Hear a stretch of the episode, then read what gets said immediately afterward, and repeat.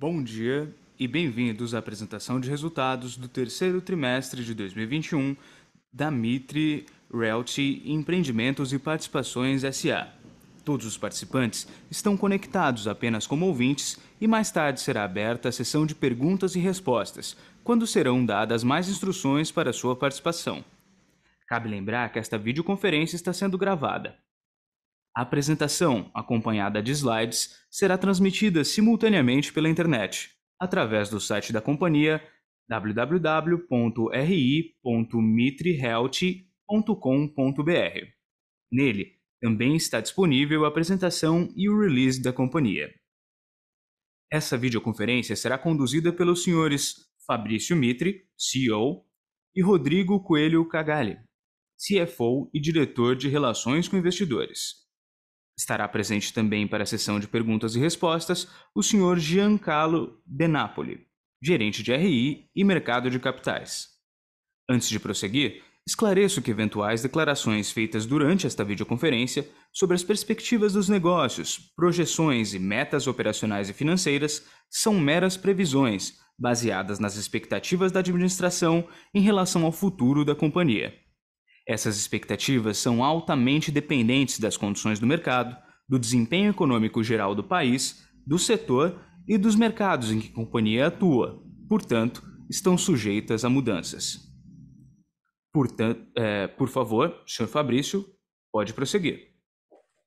Bom, primeiro, bom, bom dia a todos, obrigado aí pela presença. A gente vai fazer uma breve explicação aqui sobre a apresentação que vocês receberam e daí a gente gasta mais tempo ao final em perguntas e respostas, tá? Então vamos lá. Primeiro, acho que aqui os, os destaques, né, que foram bem interessantes, né? A gente hoje é, estamos aí com o lançamento do terceiro TRI, 646 milhões, é, e agora, já nos últimos 20 dias, a gente lançou mais 370 milhões. Então, hoje a gente já está aí batendo 1 bi 020 é, no ano. E ressalto que nos últimos 40 dias a gente lançou os 370 milhões e nos últimos dois meses e meio a gente lançou os 660 milhões. Portanto, a companhia está em linha para cumprir o seu guidance do final do ano. Tá? É, nós temos aí para cumprir o low do guidance mais três produtos e potencialmente é, um produto para é, é, aí ir um pouco acima do bottom do, do, do, do guidance, tá?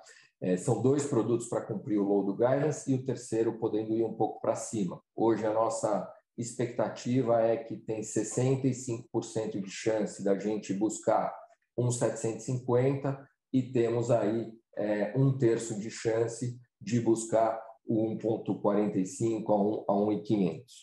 Bom, é, vendas líquidas, né, também vemos forte aí nos primeiros meses, é, nos nove primeiros meses, 420 milhões arredondando. A nossa VSO apresentada de novo acima da indústria, de 28% nos lançamentos e de 20% no trimestre como um todo, e por volta de 55% nos últimos 12 meses. Né? Receita líquida também é, crescendo significativamente em 57% em relação ao ano passado, a margem bruta continuamente crescendo, como aconteceram em todos os últimos trimestres, e a margem REF, que vocês conhecem, que é um grande indicador da margem futura, estamos aí em 42,5. Né? Lucro recorrente, a gente teve 39 milhões nos primeiros nove meses, quase metade acima do ano passado, é, e também é, tivemos aí entrega é, de dois empreendimentos com 98% das unidades aceitas na primeira vistoria, e também mostra a qualidade de execução da companhia e todas essas unidades foram entregues também antes do prazo.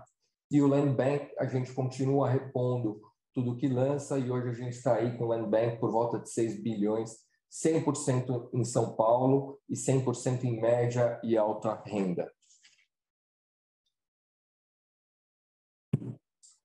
Bom, contando um pouquinho aí dos lançamentos que a gente teve no terceiro TRI, a gente lançou House Mitre Vila Clementina, um projeto de 188 milhões de VGV na Borges Lagoa. A gente apresentou 29% de venda. É, nós lançamos esse projeto tem pouco mais de um mês. é, e ele vem, é, na verdade, pouco mais de dois meses, e ele vem aí consistentemente assinando, e a gente conseguiu lançar mais caro do que a gente imaginava. Então, a gente continua aqui dentro da empresa buscando o nível ótimo entre reajuste de preço e ganho de margem versus VSO. E eu acho que a gente está encontrando muito bem esse ponto de equilíbrio.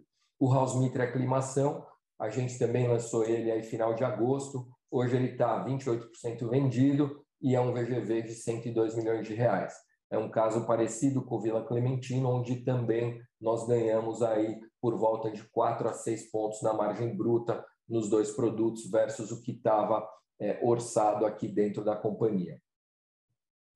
Recentemente, agora em outubro, é, a gente lançou Raízes Vila Mascote, um projeto de 180 milhões, também ali, na, esse é na Vila Mascote, e a gente vendeu aí em poucos dias 22% do produto, também mais caro do que a gente imaginou. E agora, é, neste final de semana que passou oficialmente, a gente lançou House Mitre Jardins e alcançamos aí 26% é, na primeira semana do produto.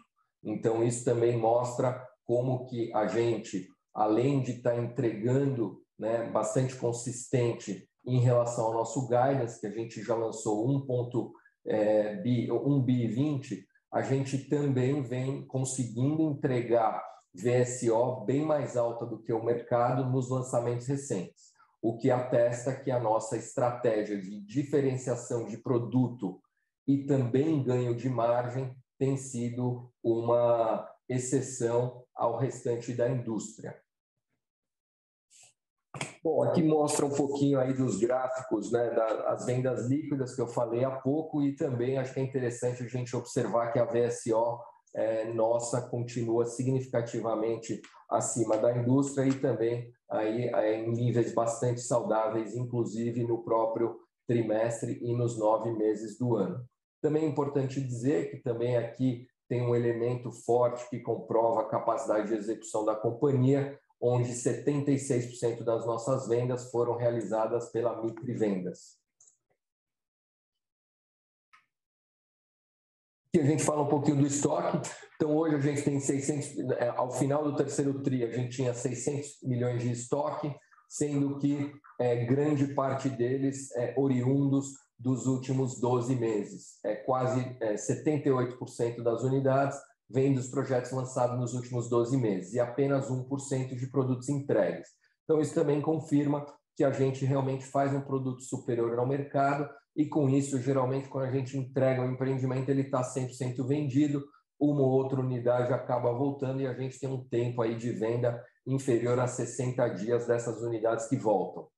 É, o banco de terrenos, como eu contei para vocês, a gente vem repondo é, até um pouquinho acima é, do que a gente tem lançado. Então, a gente, a gente considera né, que esse nível aí é, de 5 bi é, e 900 ele é bastante adequado para suportar o crescimento da economia nos, ótimos, nos próximos três anos.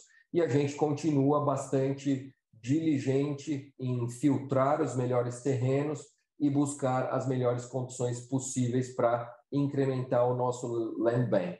A gente está hoje com uma política de comprar mais terreno com um percentual maior em permuta do que estávamos antes dessa desaceleração.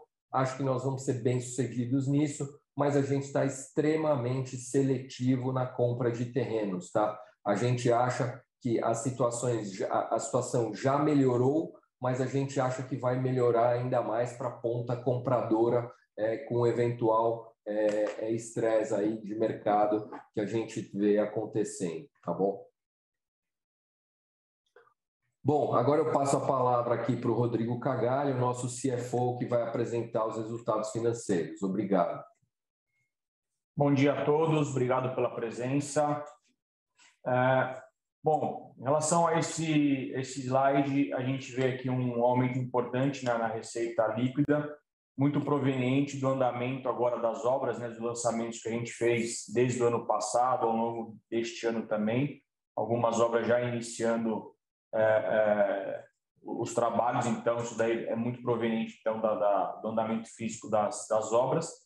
Importante destacar aqui é, de fato, esse ganho na margem é, bruta, né, 36,7%, versus 35,1 no segundo tri. Então, a gente vem consistentemente ganhando margem bruta. Eu acho que a relação de VSO com o aumento de preço de margem está bastante equilibrado. Importante destacar a margem REF né, de 42,5%, que eu acho que esse é um grande indicador que, no, que nos mostra aí como serão os próximos trimestres. Então, acho que é, a conclusão aqui desse slide, de fato, é a qualidade dos projetos que a gente vem colocando uh, na rua e constantemente ganhando preço, ganhando margem em todos eles. Com relação à despesa comercial, é, nesse trimestre especificamente, a gente tem aí dos basicamente 20 milhões que a gente incorreu, quase 9 milhões provenientes de projetos que nós lançaremos é, no quarto trimestre. Então, é, teve um impacto aí sazonal por conta disso. Em relação às despesas gerais administrativas, a gente está em linha com o nosso orçamento. Obviamente que essa relação, tanto das despesas comerciais quanto das despesas administrativas, pelo VGV de lançamento, a gente vai ter uma fotografia real ao final do ano, quando a gente deve atingir o volume que o Fabrício falou há pouco, entre 1,4 e 1,750 IB de, de VGV lançado. E em ambas as linhas, tanto em despesa comercial quanto em despesas gerais administrativas, a gente deve ficar num percentual dentre as empresas mais eficientes do setor. Então, isso é algo bastante importante dentro da companhia, né? A nossa partnership, acho todo mundo bastante focado nessa questão de, de, de controle de custos e a gente com certeza vai continuar sendo, é, se não a mais eficiente, estaremos entre as mais eficientes do, do setor. Com relação é, ao resultado financeiro líquido, é, o principal impacto, é, de fato, foi a, por conta da nossa operação aí do, do, do swap, né? Então, do, do, Total Return Equity Swap, a gente é obrigado a fazer uma marcação ao final de cada trimestre. A gente não é, mudou nenhuma posição em relação à quantidade de ações, a gente continua é, posicionado, a gente continua acreditando na valorização do nosso papel, mas por conta da marcação a mercado, a gente teve então aí um reconhecimento de 11 milhões né, no, no resultado de prejuízo por conta da, da operação do, do swap. Então, esse foi o maior, maior impacto na parte do resultado financeiro líquido. Do lucro líquido, é importante destacar o lucro líquido recorrente. Então, a gente teve um avanço em relação aos nove meses do ano passado também, chegando aí basicamente a 39 milhões. Então, é, eu acho que a empresa vem agora, de fato, mostrando sua capacidade e entrando cada vez mais num nível de, de estabilidade conforme as obras vão evoluindo e a gente vai mantendo o nosso plano de, de lançamento. É, acho que é importante isso que o Rodrigo falou, é, que se a gente tirar né, o Total Return Swap, a gente tem aí um nível bastante razoável de lucro ao longo dos primeiros nove meses, e quando você pondera isso né, pela quantidade de lançamentos e evolução de obra que a gente deve ter nesse próximo é, quarto trimestre, a gente vê que a companhia está muito em linha com o guidance que a gente deu para o mercado aí na época do IPO, então a gente está bastante confortável com os resultados apresentados.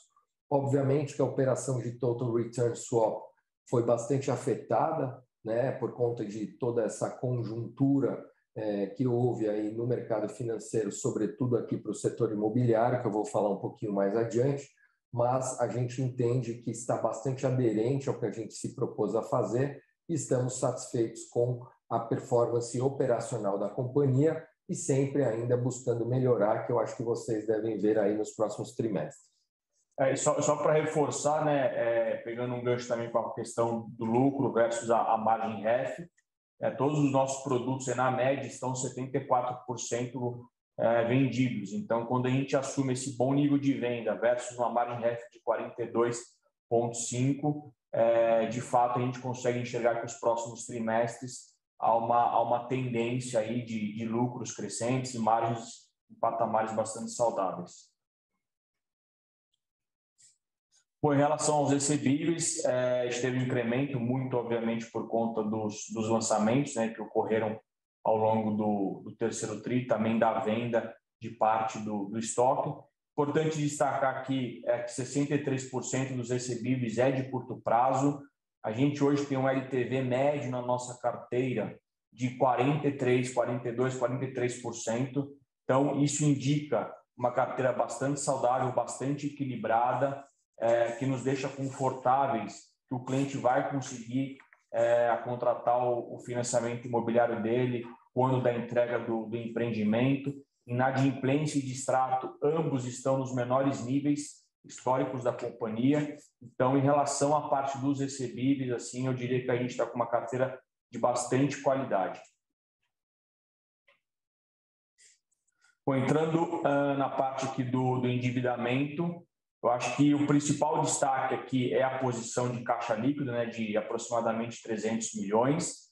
É importante destacar que 100% hoje da nossa dívida é uma dívida de financiamento à produção, que, que está 425% coberto pelos recebíveis. Então, dado que todos os projetos estão com um nível de venda bastante saudável, hoje todos os projetos é, é, se pagam, né, conseguem fazer, fazer frente ao financiamento da produção e hoje a gente tem 0% de dívida corporativa. Então, uma, uma posição aí de, de endividamento barra caixa bastante saudável dentro da, da companhia. Sendo que basicamente 30%, né, a gente tem 30% hoje do nosso patrimônio líquido em caixa líquida. Então, também o que demonstra aí uma, uma robustez financeira bastante importante. Agora eu retorno a palavra ao Fabrício para fazer as considerações finais. Obrigado. Tá bom. Bom, primeiro, assim, queria dizer que do aspecto operacional, é, a gente continua bastante confortável com as operações da companhia e com as perspectivas para o mercado. É, a gente vê né, nos nossos números que, apesar do mercado ter diminuído aí é, um pouco a demanda e etc. nesses últimos meses, a gente conseguiu manter um, um nível bastante satisfatório de vendas e também de ganho de margem. Né? Então, a gente considera a estratégia de diferenciação dos produtos bastante comprovada e atestada pelos números que a gente vem apresentando. Né? Acho que vale dizer aqui um pouquinho, que eu tenho certeza que essa pergunta vai vir, mas já me, me antecipando, então, é, a, a, nossa visão é que o mercado agora ele está bastante distorcido, né? E está com uma compreensão errada em relação a como funcionam as dinâmicas do nosso setor aqui de incorporação imobiliária. Né? A primeiro erro, eu entendo que é associar um aumento de inflação obrigatoriamente com um aumento de juros é, é, muito alto para o crédito imobiliário, o que poderia levar a uma menor demanda por imóveis. Né? Essa regra funciona muito bem em países mais desenvolvidos, mas no Brasil a gente tem aí mais uma jabuticaba, nesse caso, uma boa jabuticaba para o mercado imobiliário, onde o crédito imobiliário ele vem com funding máximo de 6,17% é, via SBPE.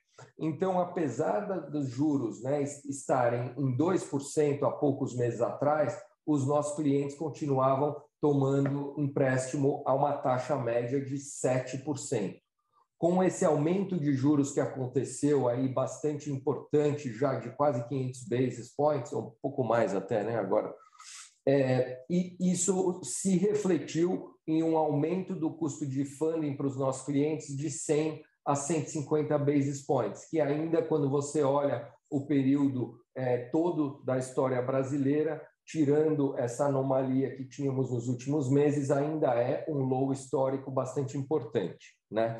Então, a inflação não implica necessariamente uma mudança na taxa de juro do crédito imobiliário na mesma magnitude que é a taxa de referência do setor, do setor financeiro, né, do CDI, basicamente. É também é importante dizer que nos deixa mais confortável também o que o Rodrigo comentou, que o LTV da nossa carteira é só 43%, então, mesmo que tenha o aumento de juros que teve de 100, cento e poucos bases, é, a gente consegue acomodar o financiamento imobiliário nos nossos clientes com bastante é, tranquilidade. Aí acho que o Rodrigo depois tem a oportunidade de contar um pouco mais como é que foram os recentes repasses da nossa carteira. Tá? E nós também gostaríamos de destacar que uma conjuntura como essa de mercado Na verdade, a Mitre sempre gosta muito de operar em crise. Né? A gente, na minha gestão, ela nasceu em crise. Né? Em janeiro de 2008, o primeiro empreendimento a gente lançou em setembro de 2008. No final seguinte, a, final de semana seguinte, a quebra do Lehman Brothers. Ou seja, tínhamos tudo para dar errado e felizmente fizemos tudo certo e conseguimos é, nos dar bem. Depois teve 2014, 2015, 2016, anos dificílimos no mercado. A gente continuou com VSO alto e ganhando market share. E, é, particularmente, eu entendo que um cenário de menor concorrência é um cenário benéfico para empresas com robusta estrutura de capital, como é o nosso caso, conforme o Rodrigo explicou. Uma empresa que preza muito pelos produtos, né? então, quando você tem uma demanda um pouco menor é, o produto bom continua vendendo e aquele produto mais ou menos para de vender. Então, isso favorece empresa como nós, além de ter uma menor concorrência para compra de terreno, insumos é, e etc. Então, isso acaba também premiando as empresas que têm maior excelência operacional e também uma estratégia de suprimentos e construção bastante é, afiada, o que a gente entende hoje que a Mitre tem é, de forma bastante é, representativa. E também, é, acho que num momento de mercado como esse, é, a, mesmo as taxas aí subindo 100, 150 bases, a, o fenômeno affordability continua, é, essa mudança desses 100, 150 bases, obviamente não anulou tudo isso é um vetor pequeno na direção contrária, mas ao mesmo tempo nós temos importantes vetores na, na, na ponta positiva para o mercado. Né? Então, a gente tem hoje um crédito imobiliário que ainda é 10% do PIB, então tem muito para crescer o crédito imobiliário no Brasil, mesmo com um aumento de 100, 150 basis points. A gente tem um déficit habitacional enorme, a gente tem uma dinâmica do mercado aqui no Brasil extremamente benéfica, são pouquíssimas praças no mundo onde a gente consegue, como a Mitre, vender 100% do empreendimento antes das chaves ou nas chaves. Isso é uma coisa raríssima de acontecer. E também eu acho importante ressaltar que no caso da Mitre em particular, a gente tem aí produtos realmente que já se consagraram no mercado como bastante é, diferentes. Então, bom, com isso, é, eu, eu agradeço é, e aí fico disponíveis aí para disponível para as é, demais perguntas. Muito obrigado, Fabrício. Senhoras e senhores, iniciaremos agora a sessão de perguntas e respostas. As perguntas podem ser feitas por escrito ou por áudio. Para realizar perguntas por escrito, pressione o botão Q&A e digite sua pergunta. Para realizar perguntas por áudio, pressione o botão Raise Hand ou levantar a mão. Aguarde alguns instantes enquanto coletamos as perguntas.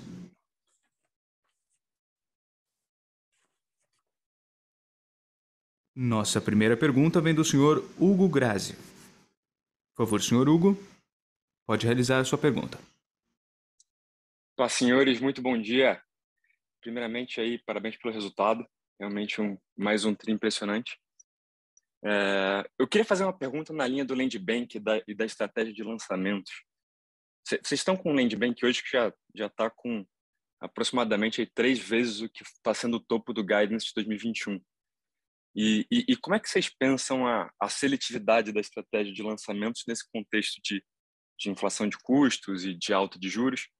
É, se, se tem algum projeto que vocês eventualmente preferem segurar, vocês já mencionaram que é, o perfil do projeto de vocês reage bem, né, num contexto de é, um produto diferenciado do bairro, né? É, e, e, tal, nessa mesma linha, talvez, vocês tenham a, a, possibilidade de ser seletivos no, no Land Bank, pensando em, em, o, que, o que tem de projetos aprovados. Né? Eu sei que isso foi um, um assunto engargalado ao longo de, de uma boa parte da pandemia. Então, essa, essa é a, a, a, a primeira pergunta. É, e, se, e, e, tendo a possibilidade também, se puderem endereçar é, também o que, que vocês têm encontrado de oportunidades para aquisições de terreno é, se estão se, se, orientando aí mais para o lado da house, da, da, da raízes, e, e, e, como é que está o espaço para essas aquisições no mercado de terrenos que, ao longo de, de, desses últimos anos, tem, tem tido dificuldade de, de acompanhar a nova realidade de custos, né? É isso. Agradeço demais, viu? Bom, obrigado, Hugo. É, só uma pergunta. Essa, a última parte da sua última fala, você poderia repetir, por favor? É, a, essa segunda pergunta é sobre eu querendo entender é, o, que, o que é o racional por detrás dessa as, as aquisições de terreno que vocês têm feito, que tem até excedido a reposição de, de lançamentos. Né? Se vocês têm conseguido encontrar oportunidades que justificam, não sei se agora nessa saída de pandemia, se está é, pingando alguma coisa aí que faça mais sentido, que, o que está orientando aqui a cabeça de aquisição de terrenos para vocês? Tá bom, obrigado, Hugo. Eu que agradeço.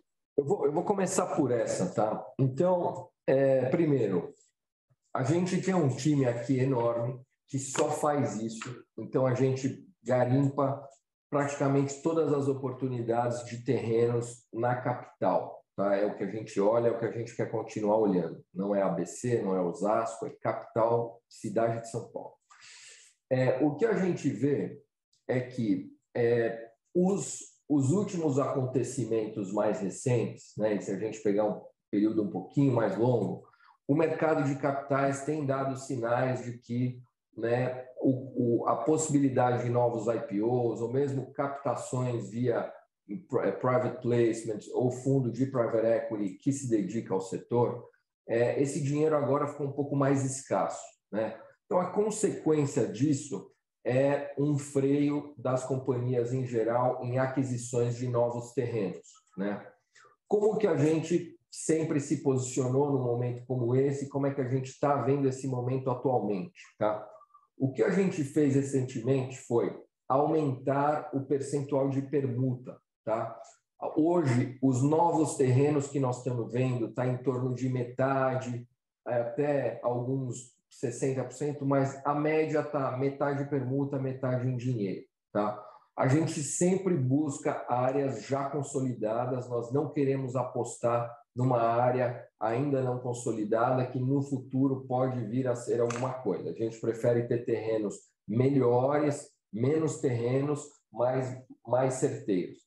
Então, hoje a nossa política é muito seletiva. Como você bem colocou, a gente tem 6 bi, é, que é o suficiente para os próximos 36 meses. Então, hoje, para a gente engage né, numa nova aquisição, obviamente os parâmetros eles têm que ser bastante atrativos é, para a gente fazer isso. Dá para fazer isso? Dá. A gente vê hoje outras incorporadoras abrindo terrenos, é, os proprietários nos procurando, a gente tem visto proprietários de terreno que a gente falou há seis, oito meses atrás, com expectativas maiores, que agora voltam é, a falar conosco e muito mais abertos a novas condições. Então, eu acho que o mercado é, ainda não está no melhor ponto, mas eu acho que a gente está caminhando para uma janela é, possível de aquisição de terrenos é, de forma maior em permuta, com menos exposição de caixa e bons terrenos para continuar é, é, fazendo a diferença aí nos nossos lançamentos, que se você observar, a gente não tem nenhum outlier, né? Felizmente, até bato na madeira aqui, mas em geral a gente escolhe muito bem o terreno e faz um produto muito bem. Então, acho que a gente está é, de forma aí seletiva olhando o land bank. Nos últimos trimestres, você tem visto que a gente praticamente repõe o que lança, é, pelo menos repor o que lança, a gente deve conseguir fazer nos próximos meses, e tem algumas aquisições um pouco mais oportunistas, como eu coloquei no início, que a gente pode é, é, aí engage numa, numa, num estágio um pouquinho mais avançado de negociação. É, sobre o mix né, de house, raízes, que eu, que eu, tenho, eu acho que eu percebi que tem um pouquinho disso também na tua pergunta.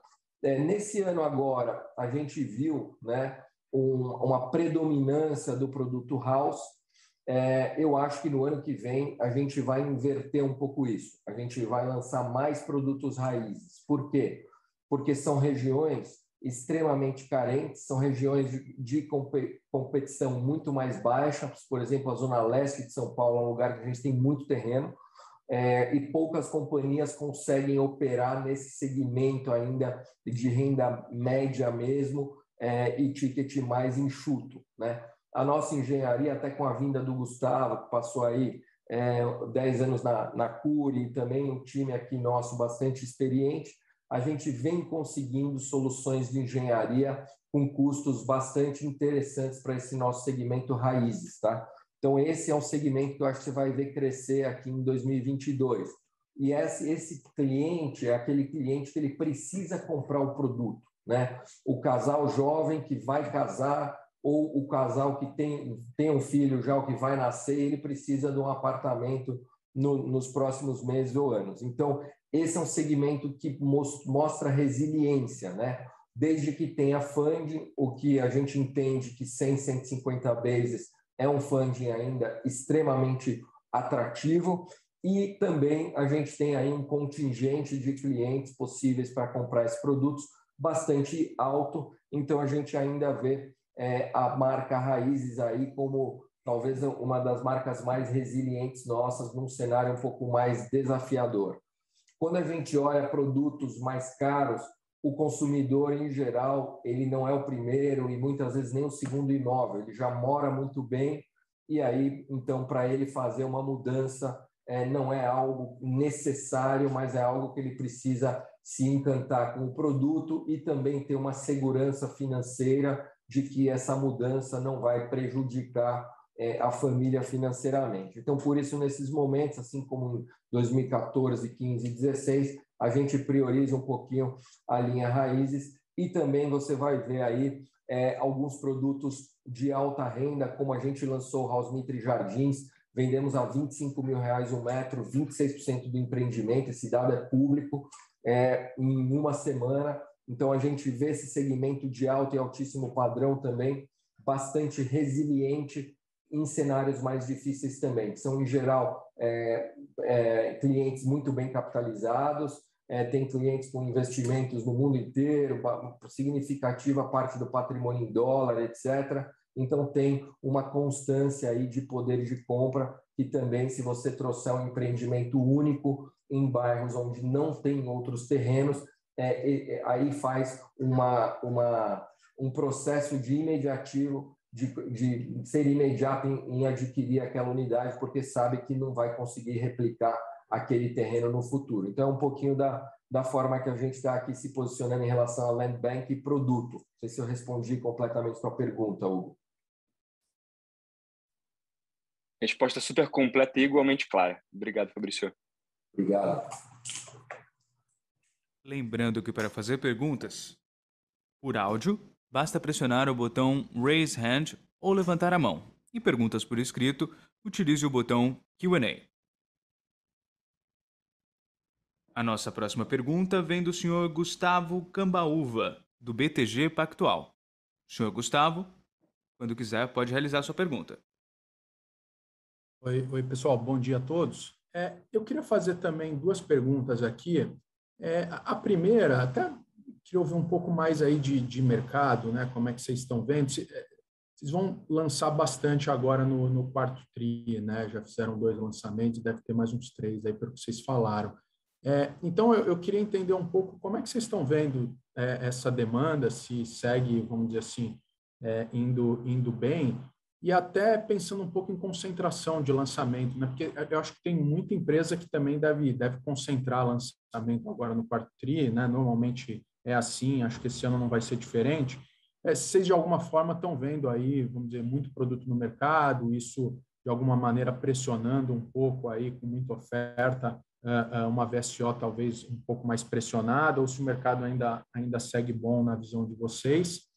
E, e a minha segunda pergunta é até de, de, um ponto que vocês tinham comentado já é, no passado, vocês estão fazendo bastante é, aquele repasse antecipado, né, um, um pouco antes da, da, da entrega da, da, da, entrega do fim da obra. É, co, como é que isso tem evoluído aí? Eu queria entender um pouco como é que está isso, tanto no, né, no portfólio de vocês, como, quanto com os bancos, se isso de fato vocês têm feito bastante, se, se de alguma maneira isso mitiga esse aumento de, de, taxa de juros recentemente, se vocês estão conseguindo travar já a taxa de juros do, do, dos, dos, compradores, né, antes talvez dela, dela subir, e se isso de fato tem sido um pouco mais relevante aí até nessa, quando a gente olha o recebível de vocês, né, dado que a companhia está crescendo tudo, o, o, recebível não, não tem até crescido tanto, né, vocês estão até conseguindo coletar relativamente rápido, como isso tem de alguma maneira contribuído. É isso, obrigado, bom dia. Tá bom. Bom, obrigado, Cambaúva. É, começar pela primeira pergunta, a segunda pergunta o Rodrigo responde. Vamos lá, o, o mercado para nós, Cambaúva, tá bom. Assim, a gente tem, como você bem colocou, a gente tem na verdade dois produtos para lançar já aprovados no caso base, tá? É, que são Raízes Moca e o, e o Raiz e o House Reserva Vila Mariana. É, os dois produtos estão com indicadores positivos, tá? Tanto em visitação quanto número de pastas e interesse dos clientes. É, e a gente tem um produto que chama Raiz Tatuapé, que é um produto de 350 milhões, já aprovado também, mas agora é, uma, em fase de regularização da documentação para fazer o registro da incorporação, que a gente acredita, de novo, que 65% de chance que esse projeto entre. Esse projeto, em especial, teve 850 visitas nas últimas três semanas, é, duas semanas, né? É, três semanas, duas e meia, e a gente, então, teve o, o plantão mais movimentado de São Paulo aí, seguidamente. É um projeto extremamente é, importante para nós, é um projeto muito bem localizado. É, então, a gente acha que se nós conseguirmos, de novo, esse plano A, que é 65%, a gente teria aí uma aceitação também muito bom nesses três próximos produtos. Obviamente que, como a gente é uma companhia que não tem dívida, a gente não tem uma pressão enorme para lançar a gente vai lançando conforme as velocidades de venda vão se confirmando. Até aqui, a gente acha que o mercado está muito bom, os nossos produtos estão vendendo. Se a gente entender que em algum momento que, o, que o, a conjuntura ou a questão de algum bairro específico, que a gente olha muito isso também, né? O dado macro é uma coisa, mas tem bairros e bairros, né? Pode ser completamente diferente. Por exemplo, você lançar um empreendimento no Tatuapé versus você lançar um empreendimento no Largo da Batata, em, em Perdizes, Pinheiros e outras regiões, Jabaquara. Então, assim, são, né, dentro de São Paulo aí, né, dos nossos é, 12, 13 milhões de residentes, a gente tem né, muitas diferenças micro também. Então, a gente acha que nos bairros onde nós estamos, há demanda forte e os nossos produtos estão atraindo mais atenção do que a concorrência. Então, a gente continua lançando e no momento em que a gente perceber alguma mudança, a gente tem aqui dentro da companhia a flexibilidade de segurar um pouco o lançamento ou lançar em outros bairros e fazer essas escolhas. Aí, agora eu passo para o Rodrigo, se, se eu tiver respondido já 100% a primeira. Tá ótimo. Obrigado, Fabrício. Ok. Bom dia, Cambaúva, tudo bom? É, bom, vamos lá. Em relação ao repasse antecipado, é, só para contextualizar aqui um pouco, né? Nesse, ao longo desse ano, a gente fez dois repasses já é, durante obras, que foi o House Vila Mariana e o House Butantã. Em ambos, a gente teve uma adesão importante. Então, assim, na, na ponta do cliente, eu acho que é algo importante, porque de fato traz um conforto e uma segurança para ele cliente, que ele já tem o financiamento dele é, contratado e quando o, o, é emitido o habite do empreendimento, então logo seja emitido, ele já recebe as chaves imediatamente, então ele também tem um, um ganho de tempo em relação ao cliente que é. escolhe é. fazer pós-apitse, então acho que isso é uma vantagem para ele cliente. É que, que, esse cara que repassou primeiro, ele ainda pegou lá os 7, 7 e poucos por cento, né? É, exatamente, porque ele tem uma taxa travada. No caso do House Butantan, por exemplo, foi um empreendimento que o repasse aconteceu, esse repasse na, na fração Endel, ele aconteceu exatamente na virada uh, de aumento de, de taxas pelos bancos. Então, o cliente que escolheu fazer o repasse na, na fração, ele pegou uma taxa ainda próxima a 7, enquanto que os demais já pegaram uma taxa próxima a 8. Então, ele também teve esse ganho financeiro. Para nós, é, incorporadora, tem um lado positivo, que obviamente é o giro do ativo, então a gente consegue retornar o capital é, mais rápido. Tem a questão, obviamente, também da inadimplência barra de extrato, que, que ao deixar aprovado o cliente, ao optar pelo financiamento, a gente também mitiga possíveis distratos, alguma coisa nesse gênero, então também é uma relação saudável. E importante destacar que a gente faz isso no final da obra, né? então faltando aí basicamente seis meses, entre quatro a seis meses para a entrega da obra.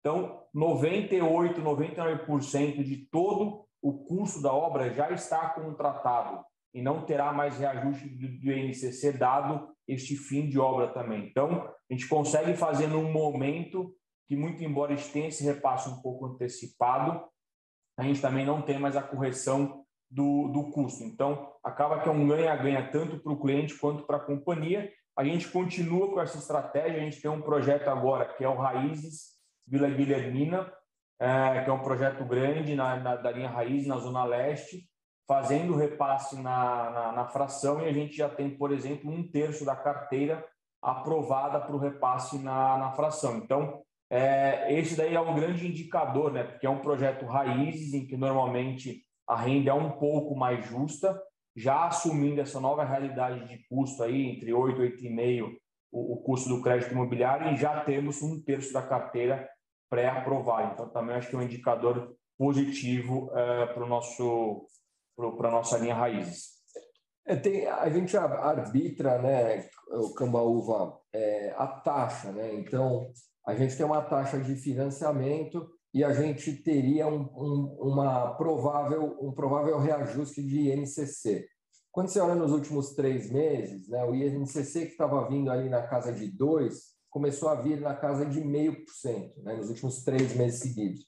Então, a gente entende assim que o grande movimento do INCC ele já aconteceu. Né? Então, agora ele está andando aí bastante em linha com o que andava antes e com os demais índices é, é, de inflação. Então, a gente acha que vale a pena fazer isso. Obviamente, é uma opção da companhia. Né? Há pouco tempo, onde o INCC estava mais rápido, né? indo maior, a gente, obviamente, também deu uma calibrada nisso e segurou um pouco. É, inclusive, para antecipações, a gente tinha zero de taxa de desconto, então o cliente poderia antecipar, ele deixa de, de pagar o INCC, mas ele não tem desconto nominal algum.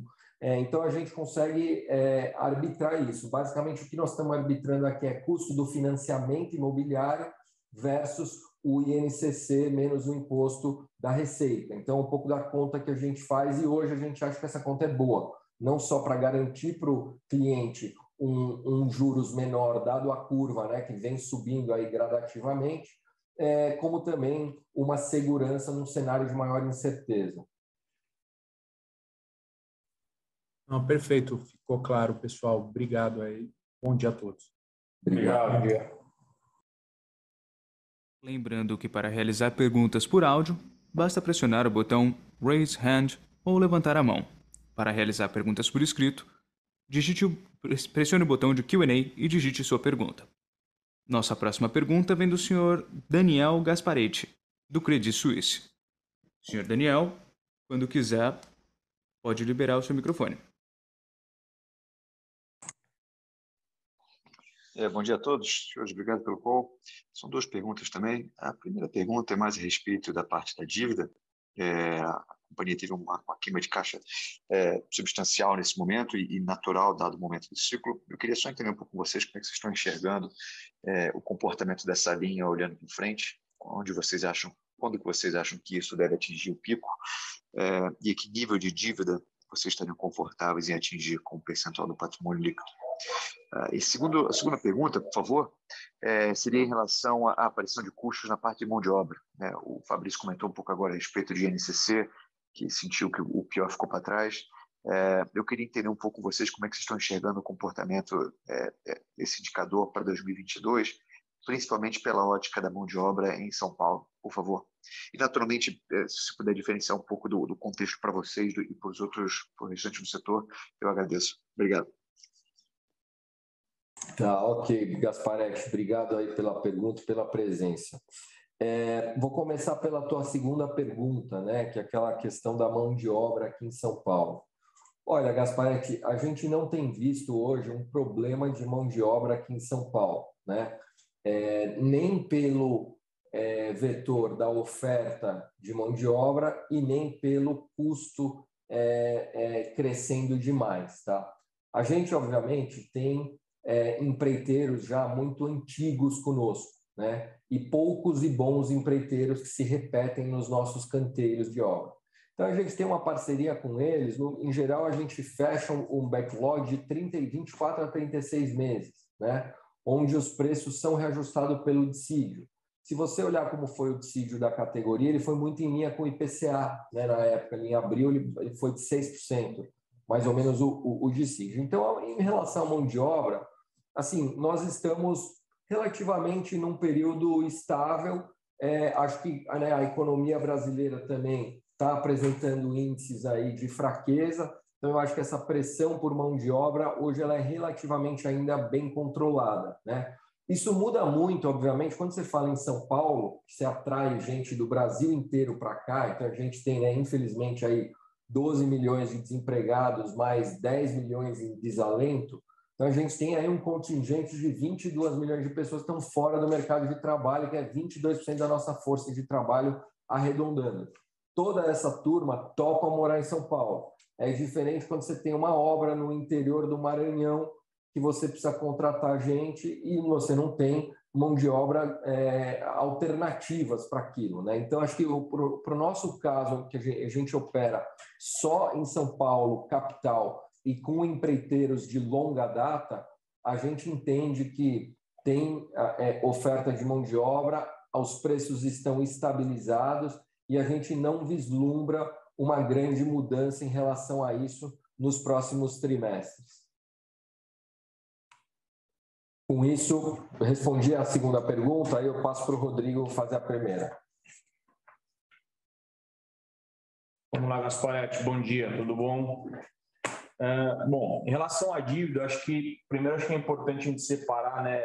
A gente gosta aqui na empresa de dividir entre, entre duas modalidades, que é a dívida corporativa e a dívida no âmbito do projeto, que basicamente é o plano empresário.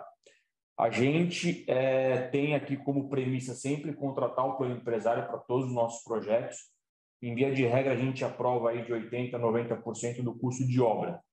É, o que vem acontecendo recentemente é que a gente não vem tomando todo o saldo, dado a antecipação dos clientes. Então, como eu falei há pouco, né, do nosso LTV de 43%, os clientes eles, eles vêm pagando mais durante obras do que a nossa tabela padrão. Então, com isso, a gente não vem tomando toda a dívida de plano, é, de plano empresário. Nesse sentido, se você me permite, Rodrigo, é, quando é, essa fotografia né, da, do nosso LTV ser 43%, ela não é que durante a obra os clientes vão antecipando. É muito disso, é desde o começo, da, como a venda foi feita. Né? Então, a gente é uma empresa que tem um, um baixíssimo, que o Rodrigo vai, vai comentar, inadimplência baixíssima. Então, em geral, a gente é uma empresa que sobe a barra para o comprometimento do cliente durante o, o, o curso das obras. Então, isso também influencia em a gente ter uma dívida menor, porque, como o Rodrigo colocou, a gente, com o patrimônio de afetação, se você tem receita entrando, é, você não pode distribuir para holding. Então, a gente usa isso na obra e, por, é, e, e, como reflexo, a gente diminui a captação com o banco e também o custo financeiro da companhia. Né? Exato. Então, assim, no âmbito da, da, da SPE, a gente gosta de medir muito é, o quanto que os nossos recebíveis mais o estoque, de fato, ele cobre essa eventual dívida. É, hoje, a gente, hoje a gente tem 425% de cobertura assumindo os recebíveis, fora todo o estoque. Então, assim, em relação ao plano empresário, a gente está super confortável né, e a gente sempre foi bastante conservador e seguimos nessa premissa. Dívida corporativa hoje é zero. Então, é, a gente tem espaço aí para uma tomada de vida corporativa, se fizer sentido no, no futuro. Então, hoje a gente também está bastante confortável em relação a essa estrutura de capital. É, falar, falar algum percentual aí que nos deixa confortável em relação ao patrimônio líquido, é, Gasparetti. Essa daí eu vou passar até para a gente não dar nenhum guidance aqui de, de, de, alguma mistura de capital, mas o que eu posso te adiantar é que assim, é, a gente tem a opcionalidade no futuro também, se eventualmente quiser voltar a fazer uma permuta financeira, que é algo que a gente tem bastante expertise, também existe essa possibilidade. Então, acho que existem vários meios de se pensar com uma estrutura de capital, mas o mais, o mais, o mais importante é que a gente está confortável em todas as frentes, tá? olhando separadamente corporativa e a, no âmbito do projeto. Legal, Cagalho. Obrigado. Obrigado, Fabrício. Só o último follow-up. Você imagina que o, o, seu nível de queima de caixa ele deve atingir o pico quando? Mais ou menos na metade de 22 ou ainda mais para frente? Obrigado. Vai atingir o quê? O, pico de queima de, pico de, queima de caixa. Exato. A, a gente pico já foi, né? É, é, a gente já empregou aí boa parte né, do capital que a gente levantou no IPO, enfim. Então, era um capital já com o endereço certo, a gente já tinha os projetos dentro de casa e agora esses projetos estão sendo aprovados, como a gente faz aquela compra atrelando a aprovação do projeto, a gente teve esses desembolsos um pouco mais fortes. A gente deve continuar tendo um desembolso, uma queima de caixa pelos próximos dois pelos próximos dois trimestres ainda desses projetos e aí entrar num nível mais estável, tá, Gasparetti? Então, de fato, eu acho que a gente já já já chegou e está chegando próximo aí ao a esse pico.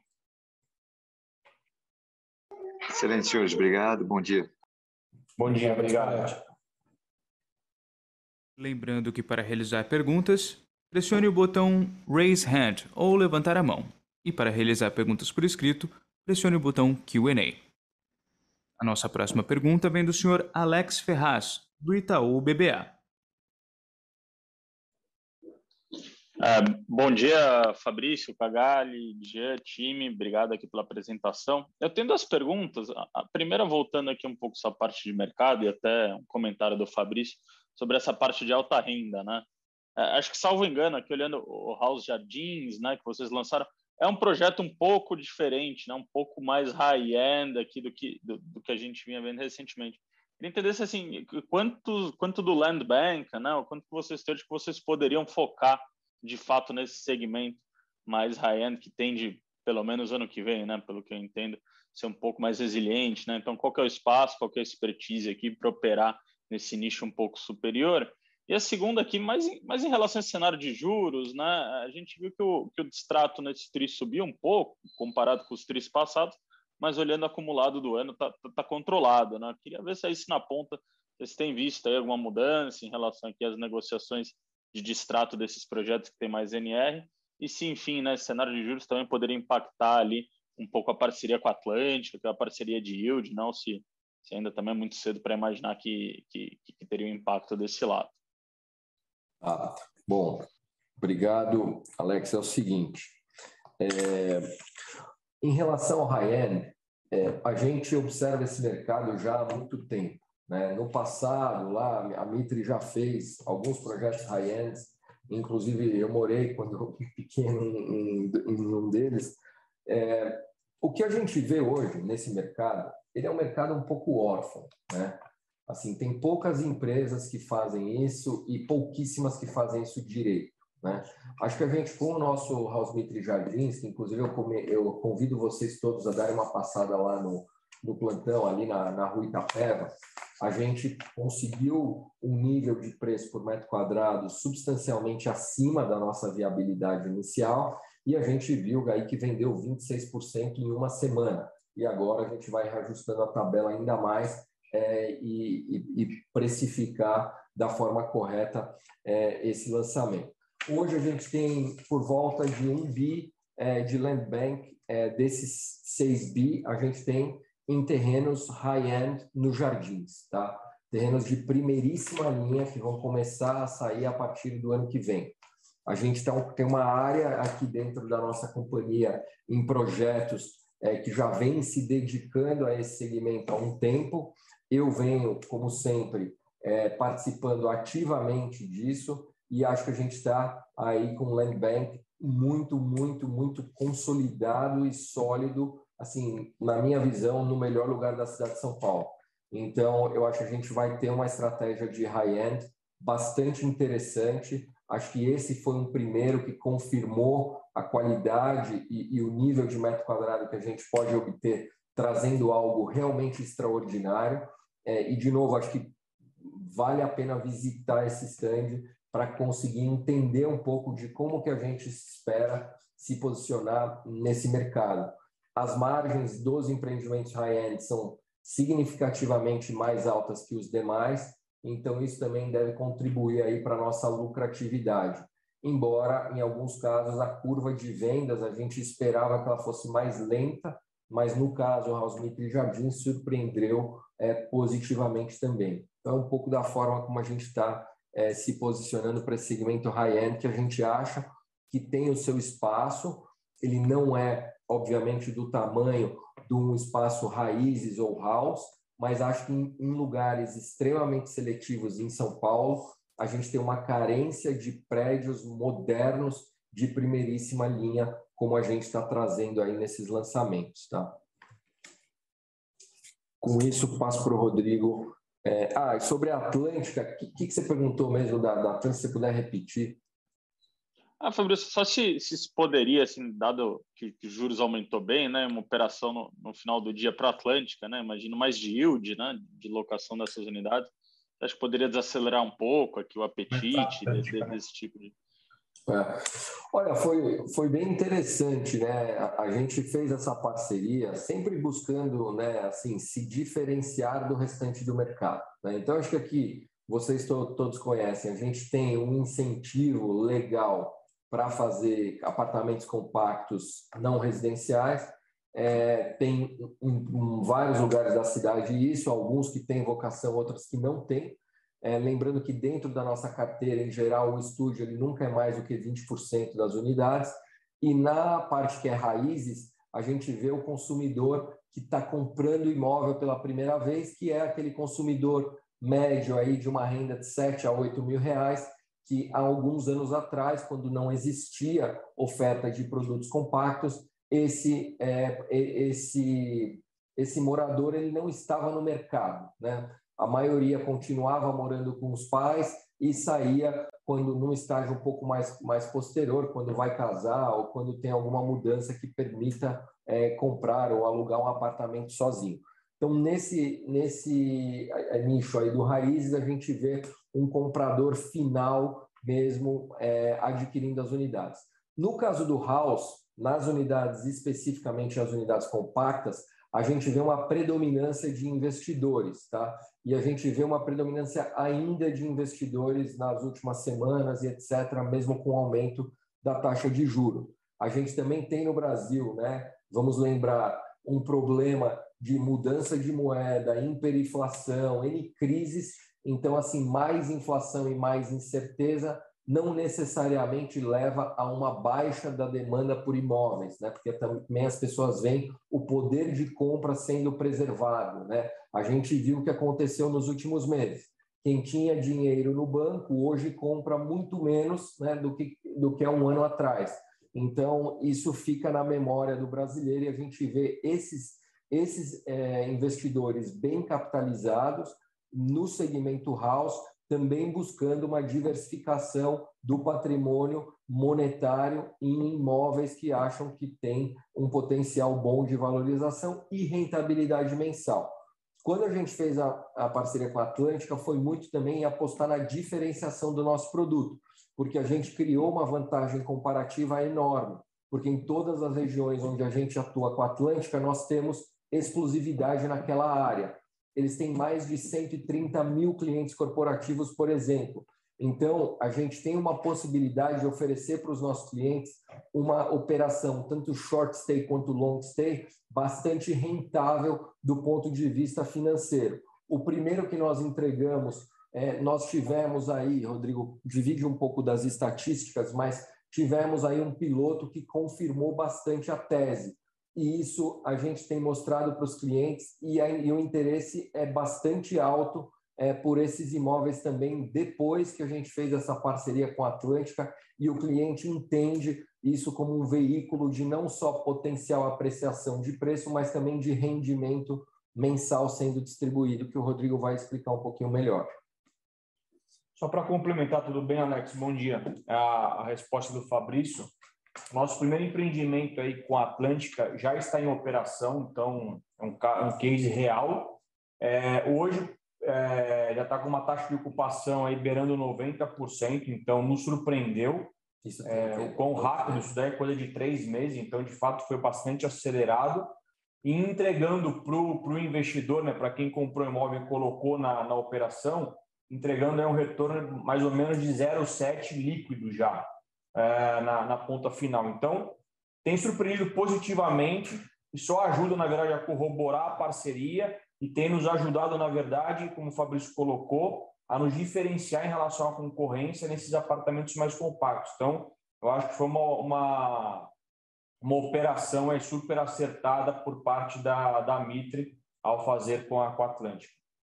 É, entrando na sua pergunta sobre distrato, é, a gente aqui dentro, dentro da Mitra, a gente gosta de analisar o distrato em, em, em, função da carteira e não em função da receita líquida, porque como a gente sabe, né, o nosso setor ele tem a questão do POC, é, nem sempre a receita ela vai refletir a realidade de fato do, do empreendimento. Quando a gente olha em relação à carteira, a gente vem ao longo de 2021 com um distrato bastante flat, algo em torno aí de 1,7% a 2% em relação à carteira, o que é um indicador é, super baixo, é, tanto de mercado quanto historicamente para a Mitra. Assim. Então, é, tá, tá numa situação super confortável a questão do distrato. O distrato é, orgânico, digamos assim, ele existe porque infelizmente as pessoas muitas vezes separam, tem falecimento, muda de país, perde emprego, então isso naturalmente existe mas está num patamar super, super baixo é, e atrelando aquela questão do LTV que a gente já comentou aí, é, a leitura como um todo da carteira é de uma carteira com bastante excelência.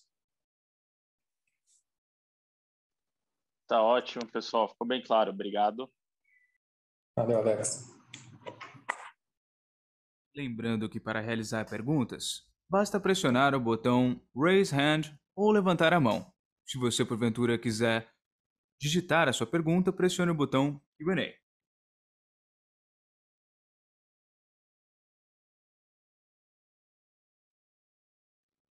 Não havendo mais perguntas, gostaria agora de encerrar a sessão de perguntas e respostas. Gostaria então de passar a palavra ao Sr. Fabrício para as considerações finais. Por favor, Sr. Fabrício, pode prosseguir.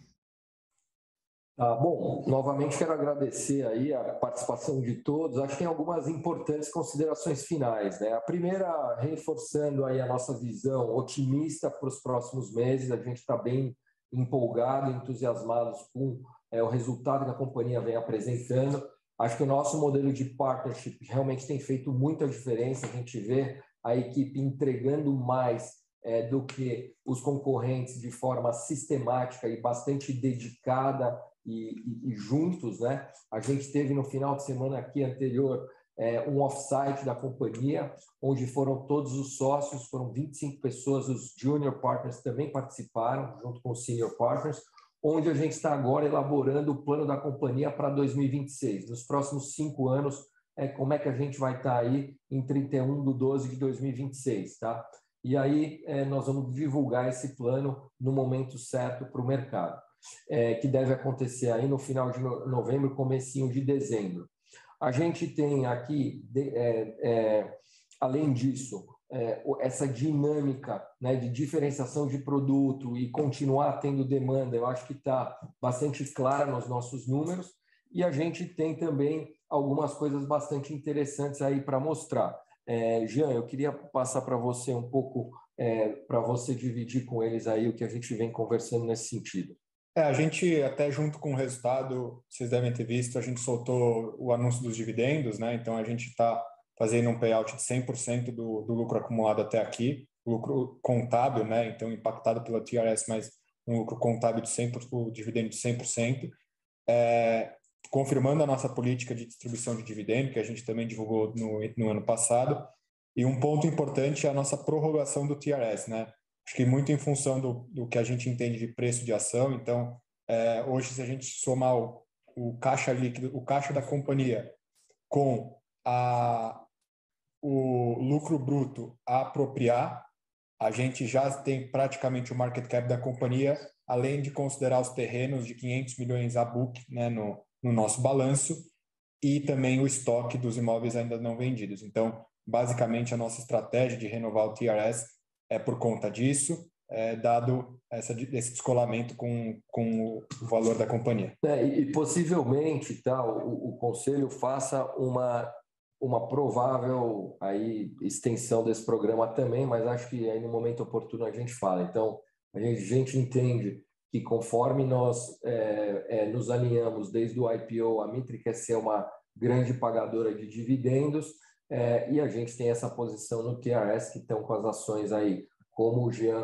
é, acabou de contar, é, na nossa visão, menos da metade do valor de liquidação da companhia. Então, realmente, a gente vê uma oportunidade aí muito grande em manter e prolongar um pouco essa exposição via TRS e, eventualmente, também é, eventualmente teremos, teremos aí a apreciação do Conselho sobre a, o aumento ou não desta é, exposição, que pode ser análogo a um share buyback, mantendo a distribuição de dividendos também. Então, isso pode ser uma solução duplamente vantajosa para os acionistas, que deve ser, no momento oportuno, considerada pelo Conselho da companhia. Com isso, agradeço e vocês sabem, a gente está sempre disponível. É um prazer falar com vocês e esperamos aí que tenha sido bastante esclarecedor e continuamos à disposição. Bom dia a todos e obrigado pela presença. Bom dia, pessoal. Obrigado. Bom dia, pessoal. Tchau, tchau. A videoconferência da Mitre está encerrada. Agradecemos a participação de todos e tenham um excelente dia.